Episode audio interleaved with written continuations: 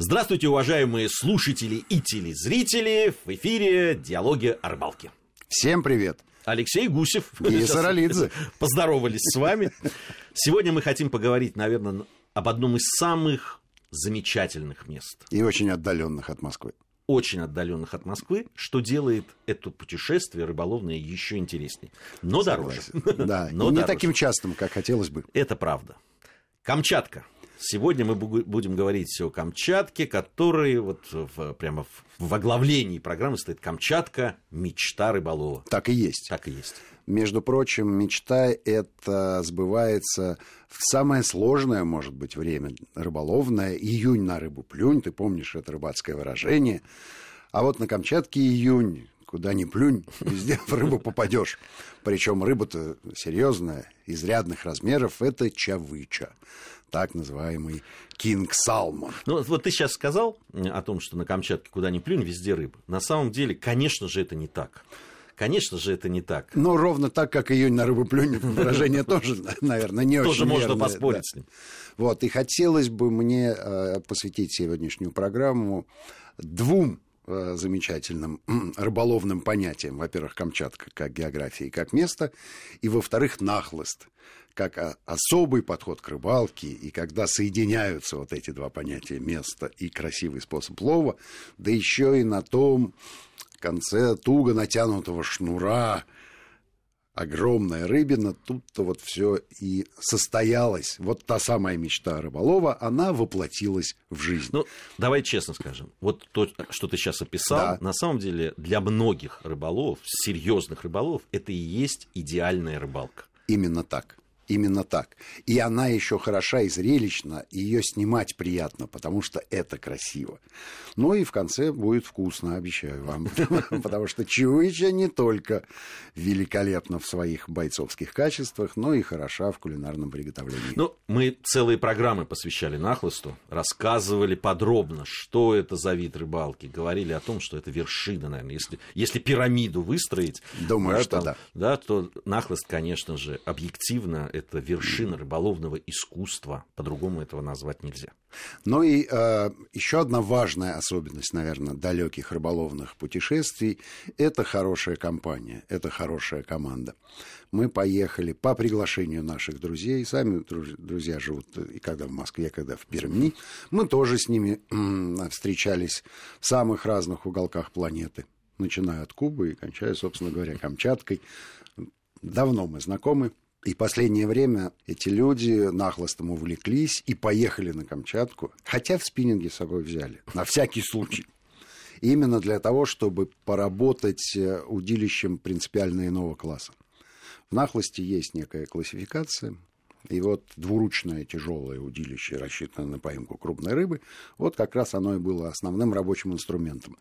Основных два героя нашей сегодняшней программы, это Слава Зубков и Алексей Елшин, давнишние наши приятели. При этом один а, является первопроходцем в нахлости, так сказать. Второго-то он подсадил. Один очень любит ловить рыбу и посвящает этому все свое свободное время без остатка. Второй любит эту рыбу есть. Слушай, ну это идеальный тандем. Мне кажется, да. Мне кажется, они парочка абсолютно. А готовит из них кто рыбу? Алешка готовит рыбу. При этом он предпочитает есть рыбу сырую. А, картинка такая. а, Раннее-раннее утро. Лагерь еще спит. Слава уже с нахлостом упражняется. Ловит одну микижу, потом вторую. Появляется Лешка Елшин. Тут же эту микишу разделывает, присаливает и говорит, о, вот так вкусно. Я хочу сказать, что это поведение свойственно ему во всех уголках мира. Так он вел себя на Кубе, так он вел себя на Сейшельских островах. То есть пойманную рыбу он немедленно разделывает, превращает в кусочки филе, обмакивает в соевый соус, если есть. На Сейшелах не было соевого соуса, зато прямо э, рядышком на, на дереве э, рос э, лайм. Ну, Тут же его использовал, и все. Блюдо готово. Все натурально. Блюдо готово. Все да. натурально. Вот оно. Здесь растет и Совершенно водится. верно. Ну и надо сказать, что организация экспедиции была очень э, на высоком уровне. Это очень важно. Крайне это важно. очень важно, потому что вообще вот лагерь, э, да, там доступность э, и и перспективных Конечно. мест для лова, и чтобы это красиво было, это, конечно, это важно. Чтобы было уютно, безусловно, чтобы было комфортно, чтобы тепло, чтобы сухо, чтобы было где приготовить еду, чтобы было где просушить вещи, ну и, конечно, э, чтобы э, можно было быстро добраться до перспективных мест, потому что Камчатка сама по себе не маленькая, легко догадаться. И Почти ре- 2000 километров. Ильич. да, да, да, да, да, да. И, и речки там, а, ну, в общем, они без набережных асфальтированных. Вот так вот, если пешочком вдоль берега хочется добраться до какого-то места, ну, максимум э, там 300 метров можно проделать по этому бездорожью. Там, кстати, вдоль речки Медвежий троп, очень удобно. Очень удобно. То есть Медведем. все- все- Медведем. да, есть э, э, хорошая возможность встретиться с ним, просто вот столкнуться. Почти э, гарантированная, стопроцентная, потому что речка, на которой мы рыбачили, была на- довольно далеко от э, ближайших населенных пунктов. Но вообще медведи там живут как хозяева. Не особо они стесняются присутствия человека. Вот, и, э, ну, нам, нам э, не удалось встретиться с медведем на тропке, потому что гиды не давали нам такой возможности. Они пользовались лодками, моторами, возили нас ровно туда, куда а, им казалось правильным отвести рыболову для того, чтобы воплотить свою мечту а, в жизнь. Если примерно прикинуть, какой километраж мы намотали за эту неделю, то получится, что в день, я думаю, что километров 50-60. Ой, мы Джем, это серьезно. но дело в том, что мы, а, мы были не, не очень далеко от устья, и а, каждый день выбирали для себя. Либо мы пойдем вниз, а, в сторону моря, либо мы пойдем наверх, в сторону нерестовых мест. А иногда за день удавалось э, Побывать и там, и сходить, конечно, и туда, и туда, и проверить, и посмотреть, Слушай, вот как. мы про уют, комфорт сказали, Да. э, лагеря, да, и, и перспективность мест э, с точки зрения рыболовной. Но ведь э, комфорт и уют это еще экипировка. Вот в этих Но это условиях. индивидуальная уже вещь. Да, лагерь вещь коллективная, а экипировка вещь индивидуальная. И, конечно, в этом смысле на хлостовики и здесь э, выделяются. А, Впрочем, и для а, остальных рыболовов на сегодняшний день э, довольно велик ассортимент и одежды, и элементов экипировки, но у нахлоста это особый стиль, и это обязательная вещь. Вейдерсы с ботиночками на фетровом ходу. Ну, давай того, скажем, чтобы не может, сходить. Нас слушают э, люди, которые не все знают, что такое вейдерсы. Давай, по- ну, есть такие, есть, поверь мне. Нас, женщины, Да. слушают много, мне пишут об этом. Ничего, написала мне одна девушка замечательная. Н- ничего Ничего, не не поняла. понятно, да, что рассказать. Но очень ну, да, да, но рассказывать очень здорово. Вейдерсы – это непромокаемые штаны а, на помощах, а, примерно под грудь они а, по размеру, ну, как сапоги, только вместо сапог это это из непромокаемого материала вот эти вот Ну, это штаны такие. да, штаны и э, специальные ботинки. Причем ботинки сделаны таким образом, чтобы э, нога не скользила. То есть у них подошва не обычных ботинок, да, а подошва на такой вот фетровой Ну, потому что камни, каменистые Совершенно верно. дно, Причем камни иногда э, порастают э, разной водной растительностью, которая, в общем, скользкого происхождения. Совсем не хотелось бы искупаться. А поверх вейдерсов одевается специальный жилет с бесчисленным количеством карманов. Те, Кто знает Вассермана, вот он э, лидер по количеству карманов, но он не рыболов, у него там всякая ерунда лежит. Вот. А у нахлостовика там э, важные полезные вещи. Сделано это по одной простой причине. Когда ты заходишь в речку на расстоянии, там, я не знаю, 50 метров от берега, то лучше все иметь под рукой. Ну, конечно, чтобы не бегать туда Да, чтобы не бегать туда-обратно. Ну, во-первых, это тяжело. Во-вторых, рыба тоже, наверное, реагирует на вот это вот движение. И, наверное, не в лучшую сторону. Может испугаться и уйти к другому рыболову, который имеет все при себе и стоит на месте и не шевелится. Например, так. Ну и а, очки. Очки, конечно, поляризационные очки позволяют заглянуть под воду. Ну, конечно, в хорошую погоду.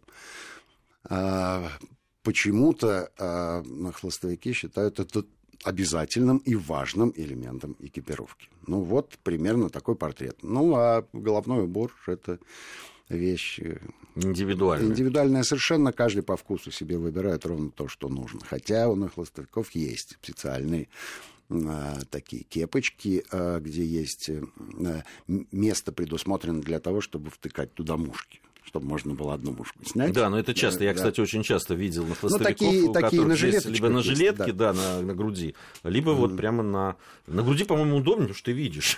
а здесь не видишь. Ну, а зато, а, во-первых, это красиво. Может быть, это... У меня всегда было подозрение, что это все таки не столько практическая вещь, сколько такая для красотульки. Да, это эстетика.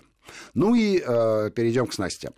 Я уже упоминал, что это удилище 10 класса, двуручное, тяжелое, рассчитанное на а серьезные классов, да? нагрузки. Ну, я так понимаю, что первого класса нет. Это так. В основном, э, я могу сказать так, что у нас в средней полосе ловят на удилище 7-8 класса. Ну, а дальше можно применить логику и воображение и представить себе, что такое двуручное удилище довольно довольно серьезная. Ну, двуручная снасть. это как двуручный меч, правильно я понимаю? Совершенно верно. Двумя используются, да, да, используются для того, чтобы забросить. Да, лег, легкими классами, конечно, работают люди одной рукой, либо правой, либо левой, в зависимости от того, какая рабочая вот, а какая для еды, а двуручное удилище используются обе руки. При этом на Камчатке весьма популярен так называемый спей-заброс. Это заброс, при котором удилище а, разматывает шнур не за спину на холостовика, а параллельно береговой линии, потому что там растительность, она мешает, шнур запутал, значит, рыбалка не удалась, и это обидно. Да, вместо ловли рыбы ты начинаешь э, ковыряться с снастями. Спей-заброс э, – эффектная вещь. Эффектная вещь, она, она смотрится очень хорошо со стороны, но овладеть ей, в общем, э, не так просто. И обычно на хлыстовики тренируют вот эти вот э, э, разные виды забросов не столько на акватории, сколько, допустим, в спортивном зале зимой или просто на открытой площадке на лужайке летом, даже в, если рядом воды нет. То есть там смысл-то в том, что нужно так раскрутить э, ну, конечно, шнур да. для того, чтобы вот... Э, Дело в том, что мушка ничего не весит. Ну, это, это, и это, на хлостовик, это даже не блесна. Да. И на хлостовик посылает ее на изрядное расстояние исключительно за счет э, умения владеть шнуром. Но это аналогия с бичом да, пастуха, ковбой эффектно. Да-да-да. Да, получается вот такая вот а? Ну, кинематографисты очень любят ну, а, снимать как. Да. А мы, мы, телевизионщики, очень любим э, снимать нахлост. И надо сказать, что э, большая рыба требует и не только экипировки, не только сноровки, не только хорошей снасти, но и помощника рядом. То есть чевыча килограмм на 6, на 7 а, известен хлыстовый подсачек, да, так называемый сачок. Но она не влезает туда и человек с большим подсаком, который находится рядом, конечно... Это как у гольфиста. Ходит, да, там человек, Кэдди, который возит... Кэдди. да, который возит. А здесь, представляешь, это все время стоять и ждать, пока человек да. поймает. Ну, а, а, на самом деле у нас происходило следующим образом. Ну, во-первых, был гид, а во-вторых, два наших нахлыстовика, они, в общем, э, хорошо чувствуют друг друга. И, как мы помним, один больше, в общем, по по рыбу половить, а другой лучше рыбу поесть. И у Алексея еще э, GoPro было. В общем, славу он снимал, и благодаря тому, что у нас было несколько камер, получился любопытный, хороший, полный сюжет. И в данном случае вот в роли помощника выступал другой нахлостовик, который свою снасть отложил, э, выполнил все обязательства перед своим другом и партнером. Он сказал что, ему, что он чемпион мира. Ну, Слушай, ну, на это вообще поучаствовать. Ведь э, когда в подсак берешь рыбу, ты, в общем, чувствуешь, что ты тоже ее поймал. Причем какую рыбу? Да, да, да. Какую да. рыбу? Это, же, это, это не килограмм и не два. То есть рыба, начиная там, от 5-6 от килограммов, она выглядит ох-ох-ох. Но мы еще о Чавыче поговорим. Конечно. Э, время новостей подходит у нас. Напомню, что Алексей Гусев и Гия Саралидзе в студии Вести ФМ. Сегодня мы в диалогах о рыбалке говорим о нашей любимой Камчатке и продолжим это делать сразу, как только закончатся новости.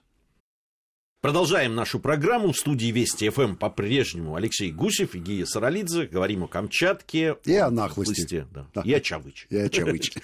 Да. Хорошее сочетание. Прекрасное сочетание. Сам никогда я не ловил нахлыстом. А Чавычу? И Чавычу никогда не ловил. Ну, ну, так получилось. Ну, Зато на Камчатке, Камчатке был. На Камчатке был. На Камчатке был замечательное место. А, скажи, а вот а, нахлыст. Ты же ловил нахлыстом? Я скажу честно, нахлыстом я не ловил никогда. Но а, Слава дал мне подержать на хлыстовое удилище 10 класса в тот момент, когда на нем была рыба. Я подержал, действительно. Это совершенно другое удовольствие. Это не спиннинг. Но какие-то похожие моменты есть, но, но все равно это длинное, гибкое, очень чувствительное удилище. Чувствуешь, а вообще все чувствуешь. Ну и шнур, естественно, да, за счет своей толщины. Он передает все рывки рыбы. И понятно, что даже а, удилищем легкого класса чевычу можно вывести. Просто это займет несколько часов. Просто несколько часов. То есть сломать его невозможно вообще. В принципе. Но если только не переехал колесом автомобиля или не прихлопнул автомобильной же дверцей. Вот. А я так скажу, что я, я сознательно сознательно откладываю на потом освоение нахлыста, потому что многие люди, которые раньше ловили спиннингом, попробовав ловить нахлыстом, а спиннинг откладывали, забывали его и а уже... ты не хочешь этого а, делать? А, да, и уже к нему не возвращались. Но у меня же в экспедиции полно дела и помимо рыбалки. Нам же надо еще программу снимать. Вот. А, а я ловил спиннингом.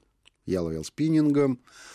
И могу сказать, что э, Камчатка вот то самое место, где ты понимаешь, для чего тебе спиннинг с такими данными, с такими характеристиками. То есть мы ловили спиннингами среднего класса.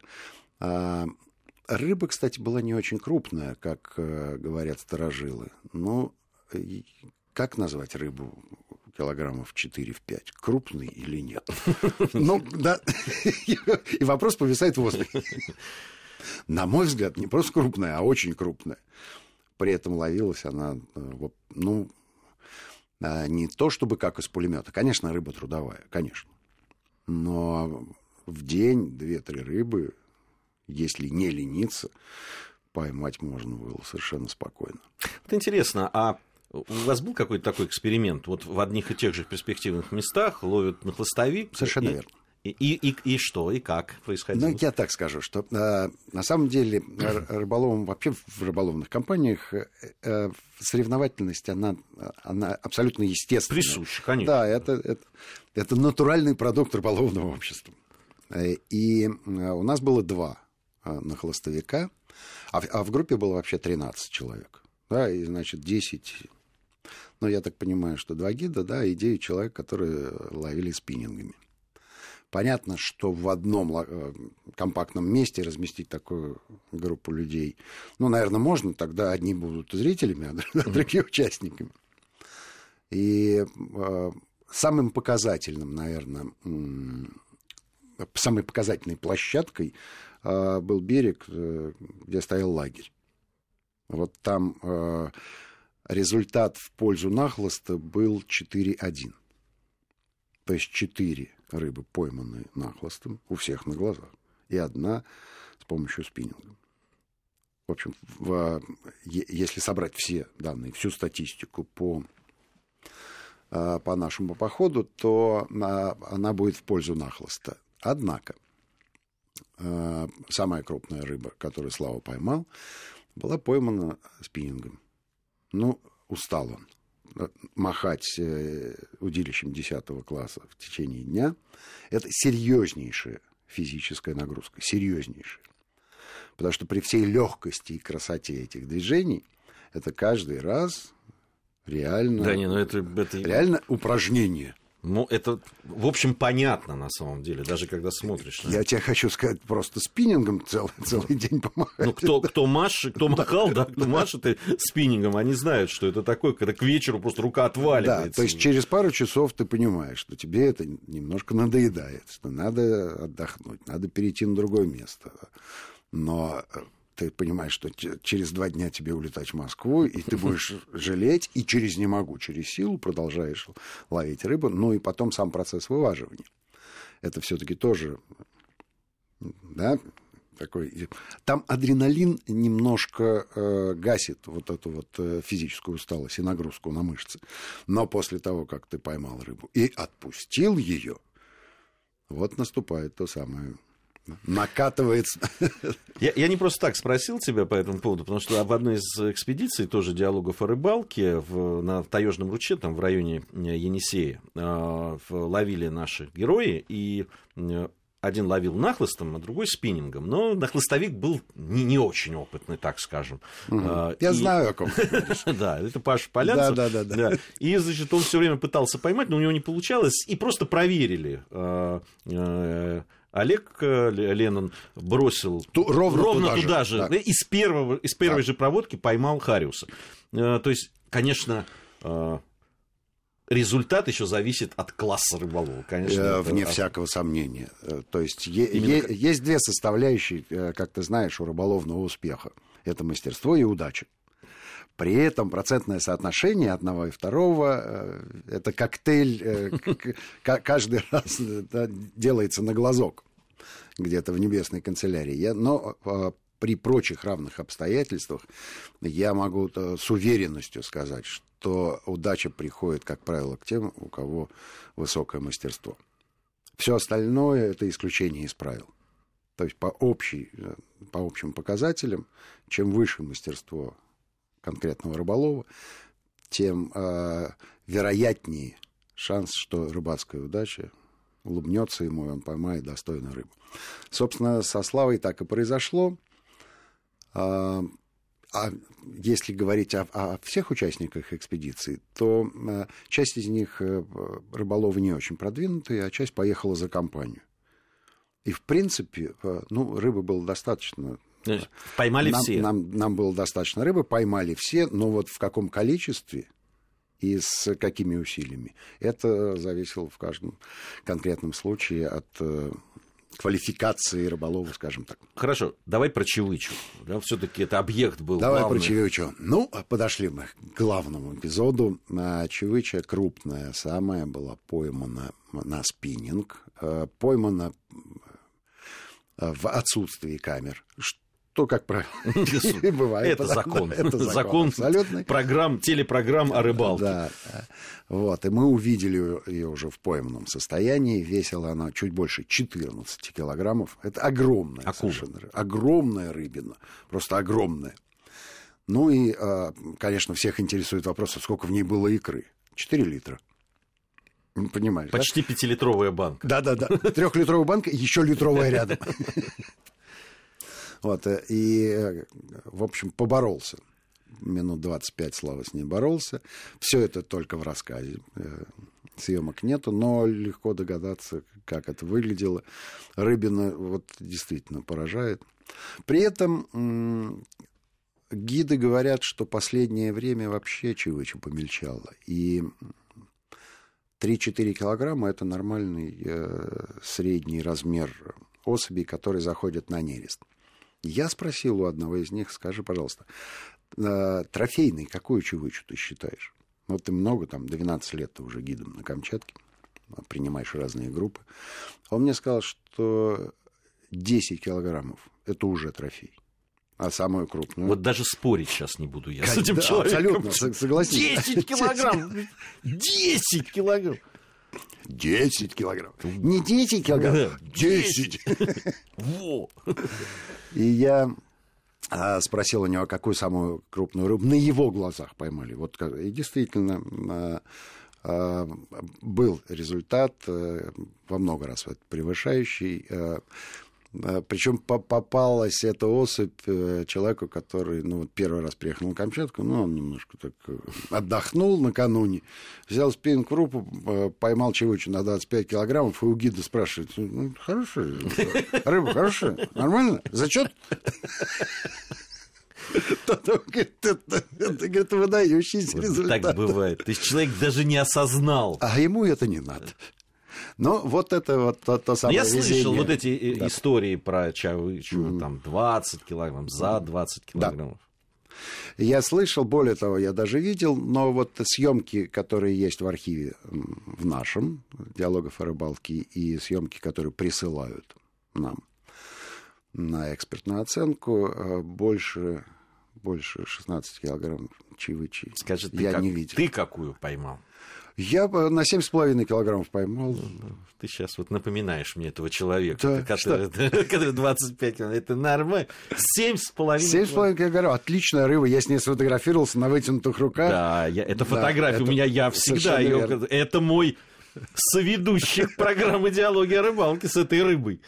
Так и на сайте Вести ФМ она висит, да, конечно. висит, висит. Вот, да, это, это серьезная, серьезная рыба. Да вообще не то слово. Да, но ты понимаешь, да, что э, если мы вот ту э, чевычу на 14 килограмм, которую э, Слава поймал, попробуем подержать на вытянутых руках, у нас ничего не выйдет.